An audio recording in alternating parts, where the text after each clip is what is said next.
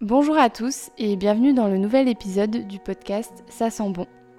Pour ceux qui tomberaient par hasard sur ce podcast ou sur cet épisode, moi c'est Adélie et euh, je décrypte avec vous tout l'univers et euh, tout le secteur de la parfumerie, donc que ce soit les nouvelles tendances, l'actualité, l'histoire, les matières premières, enfin tout ce qui me passe par la tête.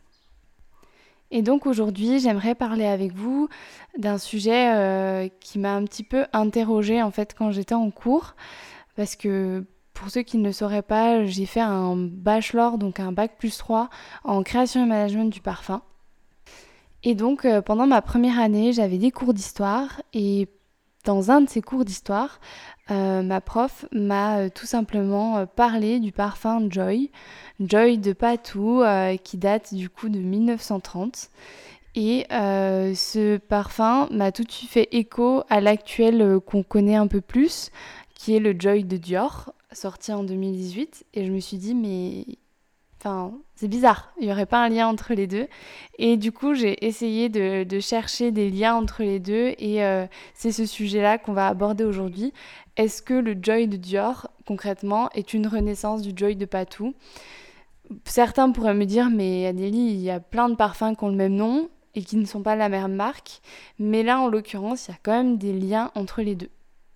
Alors comme je disais, le Joy de Patou, c'est donc un parfum qui est sorti euh, dans les années 30. C'est vraiment euh, l'ode en fait euh, aux années 30. C'est un parfum d'Henri Almeras qui a été donc conçu pour la marque Patou. La marque Patou, c'était à la base donc une maison de haute couture dont la première boutique a été ouverte et inaugurée en 1912, donc avant la Première Guerre mondiale. Et c'est donc une marque qui a vraiment vraiment commencé son apogée dans les années 20. Et donc, euh, un peu comme un Chanel ou un Paul Poiret, Patou a lancé son parfum en 1930, dix ans en fait après vraiment le rayonnement de sa marque euh, de couture. Donc concrètement, en 1930, Jean Patou lance Joy. Euh, je ne crois pas que ce soit son premier parfum, mais c'est celui qu'on retiendra le plus et qui aura le plus de succès, et je vais vous expliquer un peu pourquoi. Donc concrètement, c'est un parfum qui est dans l'air de son temps. Hein. Euh, dans les notes, il ressemble fortement au Chanel 5. On a un bouquet floral qui est rehaussé avec des aldéhydes, vraiment en fait comme le Chanel 5 qui est sorti lui donc 9 euh, ans avant, qui est sorti en 1921. Et euh, on retrouve de la rose de mai, de la rose de Bulgarie, du jasmin de grasse, de la tubéreuse. C'est vraiment en fait un parfum très réconfortant, très rond, euh, à l'image des parfums de cette époque. Et donc, euh, le storytelling en fait euh, de ce parfum, parce que c'est pas parce qu'on est en 1930 qu'ils ne savaient pas communiquer et ils n'avaient pas une petite, de petites notions de marketing. Hein. Ils étaient quand même assez futés parce que faut savoir qu'il y avait quand même déjà beaucoup de parfums sur le marché.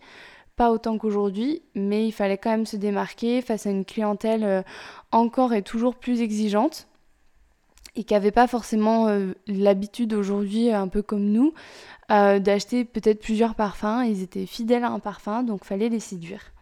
Et donc concrètement, ce parfum, il racontait quoi? Euh, Il était surnommé le plus cher du monde. Alors c'était pas le plus cher du monde, mais c'était pas donné quand même, puisque en fait, il était, il me semble, concentré à plus de 30%, et avec les matières premières qu'il contient, forcément les 30 millilitres, c'était pas donné. Quand on sait tout bonnement qu'un kilo euh, d'huile essentielle de rose ou même d'absolu, c'est entre 7000 euh, et 8000 euros le kilo, bien entendu, c'est des prix qui varient tous les ans, mais comme dans tout. Mais euh, c'était les prix que m'avait donné ma prof en 2018-2019. On se doute bien bon, qu'il y en 1930 c'était encore différent, mais en tout cas des matières premières naturelles comme ça, que ce soit le jasmin, la tubéreuse ou la rose, c'est forcément des matériaux nobles et donc ça coûte plus cher. Le côté donc parfum le plus cher, c'est vraiment euh, ce qui entourait le mythe, hein, comme aujourd'hui euh, on pourrait dire d'une crème anti-rides euh, qu'elle relisse la peau. C'était un petit peu le principe.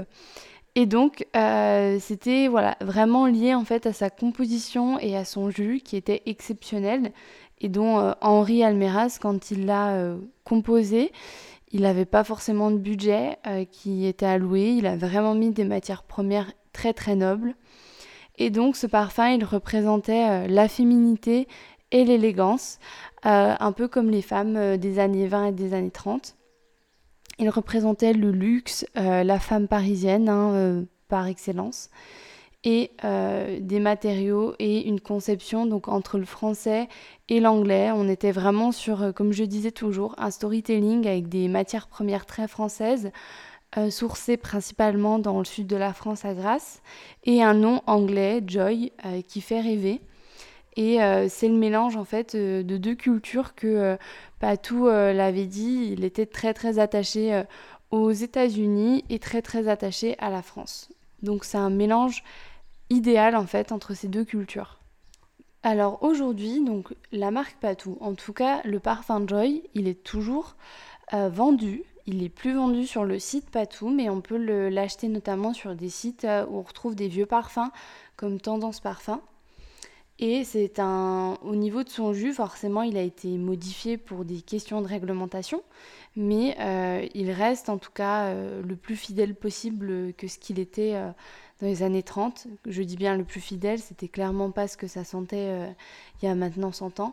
Mais voilà, ça, ils n'ont pas changé de formule, ils n'ont pas changé cette partie-ci, en tout cas, euh, du parfum. Il me semble que le flacon a changé.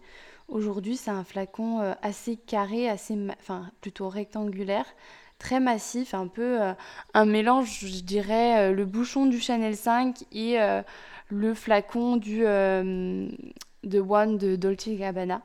C'est vraiment un parfum en plus euh, aux couleurs dorées. Il ressemble un petit peu au niveau de la couleur du jus au J'adore de Dior. Enfin, c'est un peu un mix euh, de tout ça. Donc c'est un parfum qui en soi aujourd'hui dans l'état, euh, dans ce qu'il dégage, ben, moi je trouve qu'il pourrait encore plaire, il pourrait encore séduire une nouvelle génération. Après, forcément, il ne dispose plus de communication. la marque Patou a vraiment abandonné les parfums et ils ne disposent plus non plus de... Ben, il me semble qu'ils ont fait des flanqueurs dans les années 2010, mais voilà, c'était pas non plus euh, grandiose, j'ai envie de dire. Alors comme je le disais, euh, aujourd'hui Patou, c'est principalement du prêt-à-porter. Le, site web est très très bien fait et franchement, euh, je trouve en tout cas qu'au niveau mode, ils sont vachement réinventés. ils parlent à, une génération qui a les moyens de s'acheter les pièces qu'ils produisent et je trouve qu'ils ont un petit côté niche euh, mode que j'aime beaucoup. Mais vous pourrez constater, je vais y arriver, que le parfum ne figure plus sur le site alors qu'il est vendu sur d'autres sites pour la simple et bonne raison qu'en 2018, euh, entre ouais, 2018 et 2019, la marque Patou a été rachetée par euh, le groupe LVMH groupe qui détient également les parfums Dior et la marque Dior, donc euh, toute l'entité Dior. Donc on peut forcément se dire que deux parfums du même nom dans le même groupe, faut le faire. Et je pense que justement, euh, c'est l'idée aussi de.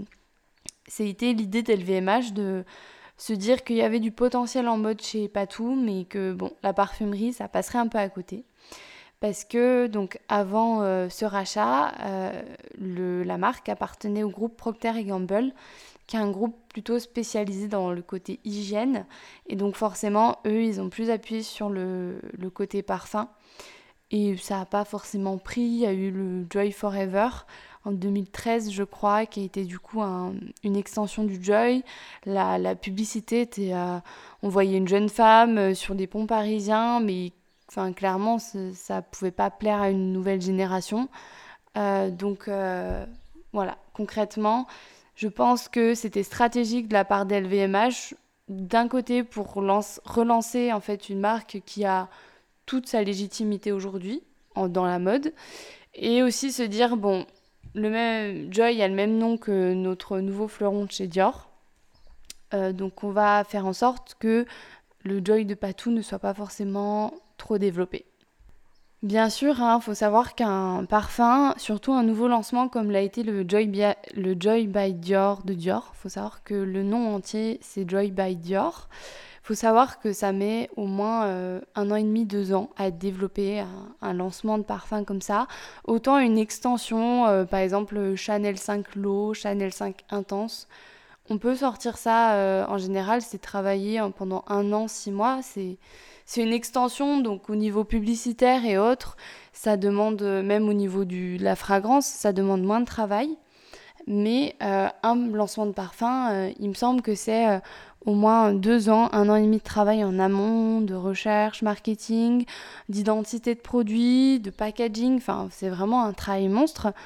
Et donc, on se doute bien que, enfin, je pense en tout cas que le Joy by Dior, l'idée de ce parfum, est venue avant le rachat.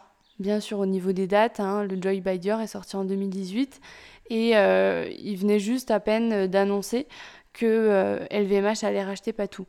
Donc on se doute bien que, voilà, s'il n'y avait pas non plus anguille sous roche dès le début, mais c'est vrai que de fil en aiguille, on voit qu'il y a quand même un petit lien entre les deux. Mais bon, comme je vous l'expliquer, le Joy by Dior, dans son image, dans son parfum, dans son flacon, il a vraiment rien à voir avec le Joy de Patou. Euh, déjà, on est sur un flacon mm, clairement à l'opposé, hein, euh, qui est forme cylindrique, avec euh, des, des mouvements un peu dans le flacon. c'est un très très beau flacon, mais ça n'a rien à voir avec le côté très massif de, de celui du, du Joy de Patou. Ensuite, on a comme une égérie euh, Jennifer Lawrence qui est un peu entre euh, l'enfantin et la jeune femme, parce qu'elle a un rouge à lèvres rouge, mais en même temps, on voit qu'elle a des petits moments de folie, un peu comme une jeune fille. Donc euh, on est sur un parfum qui s'adresse à une cible un peu plus jeune que le J'adore par exemple.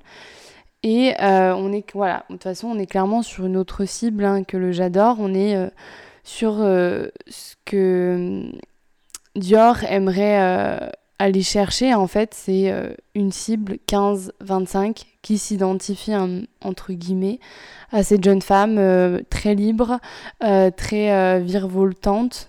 Je ne sais pas si ça se dit, mais voilà, concrètement, qui est joyeuse et qui porte Joy by Dior. Ensuite, on est sur un jus, donc un, le parfum il est de couleur, enfin il est teinté rose. Donc voilà, on est vraiment sur le côté très girly euh, des années 2010, 2020 euh, hein, qu'on peut retrouver encore une fois avec par exemple le, La vie est belle ou d'autres parfums qu'on sait jus un peu rose et donc qui parlent à des plus jeunes femmes. Et concrètement, au niveau donc, du parfum en tant que tel, il y a quand même des notes un peu similaires euh, au Joy de Patou. On a un départ quand même un peu plus frais, un peu plus esté, euh, avec du citron, il me semble, dans le Joy by Dior. On retrouve un cœur quand même très floral, avec de la rose de grâce et du jasmin qu'on avait dans le Joy de Patou. Et euh, on a un fond un petit peu plus euh, réconfortant, un petit peu plus gourmand, il me semble, avec euh, forcément de la vanille, des notes voilà, très très très réconfortantes et très rondes. Et voilà, on est quand même 100 ans, un peu moins de 100 ans qui les séparent, ouais, 4, 90 ans, 80, enfin bref. Il y a quand même une mini décennie qui les sépare, ces parfums. Et donc, on peut clairement se dire qu'ils n'ont pas de lien entre eux. Surtout qu'aujourd'hui, dans les mémoires, si on fait, je pense, un micro-trottoir et qu'on dit euh, citez-moi euh, le, nom de la marque de ce parfum et qu'on dit Joy, à part pour les connaisseurs qui vont potentiellement vous dire pas tout, ou les personnes qui le portent, parce qu'il y a encore euh, des personnes qui portent ce parfum, je pense que majoritairement, la, ma génération, j'ai envie de dire, donc les, entre les 18 et 25 ans, va vous dire Dior. Surtout que euh, c'est un parfum, il me semble, qui a dû avoir une campagne un peu d'influence dessus. Euh, et donc forcément, ça va avec ma génération. Ils vont vous dire Dior de façon instinctive. Donc moi, la question que je me pose, c'est concrètement, le Joy de Patou, il va devenir quoi? Euh, comme la licence a été du coup récupérée par LVMH, est-ce qu'ils vont continuer à, en produire un petit peu? Est-ce qu'ils vont arrêter petit à petit et écouler leur stock? Est-ce qu'ils vont lui redonner un, renouveau? Est-ce qu'ils vont peut-être aussi ressortir des parfums chez Patou, mais de façon plus niche, un peu comme, euh, comme Courrèges, parce que je trouve que ces deux marques sont assez similaires. Voilà, je, me demande un peu qu'est-ce qui va être fait euh, avec la marque Patou de manière générale. En tout cas, euh, en mode, c'est très prometteur, je trouve. Mais euh, dans la parfumerie, ça reste un parfum, enfin une marque assez mythique pour moi, assez historique, et donc un peu comme l'envin. Et je trouve que ce serait vraiment dommage que ça tende à disparaître sous réserve qu'un nouveau parfum et le même nom dans le même groupe. Je trouve ça un peu dommage. Mais bon, je ne suis pas dans leur tête, je ne suis pas dans les équipes, donc je ne peux pas savoir.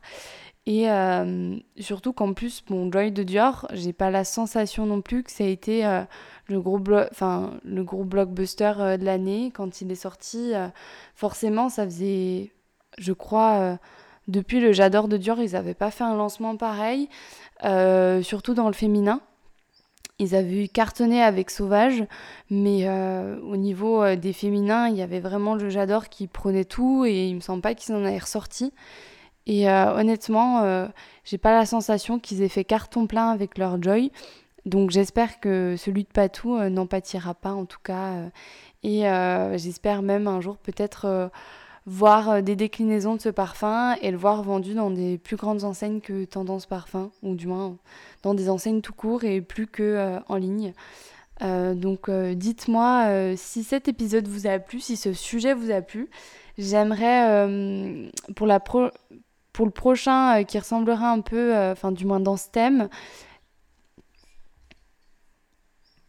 alors pas pour le prochain épisode, mais peut-être pour un autre épisode j'aimerais euh, aborder le sujet du, de l'interdit Givenchy parce que pareil, bon, lui, ça, en l'occurrence, c'est un parfum qui n'a pas changé de marque, mais c'est un parfum qui a eu vraiment deux vies puisqu'il est sorti euh, dans les années 50, il a été arrêté et il, est, il a été euh, ressorti pareil au même, aux mêmes dates que Joy, il me semble, dans les années 2018-2020.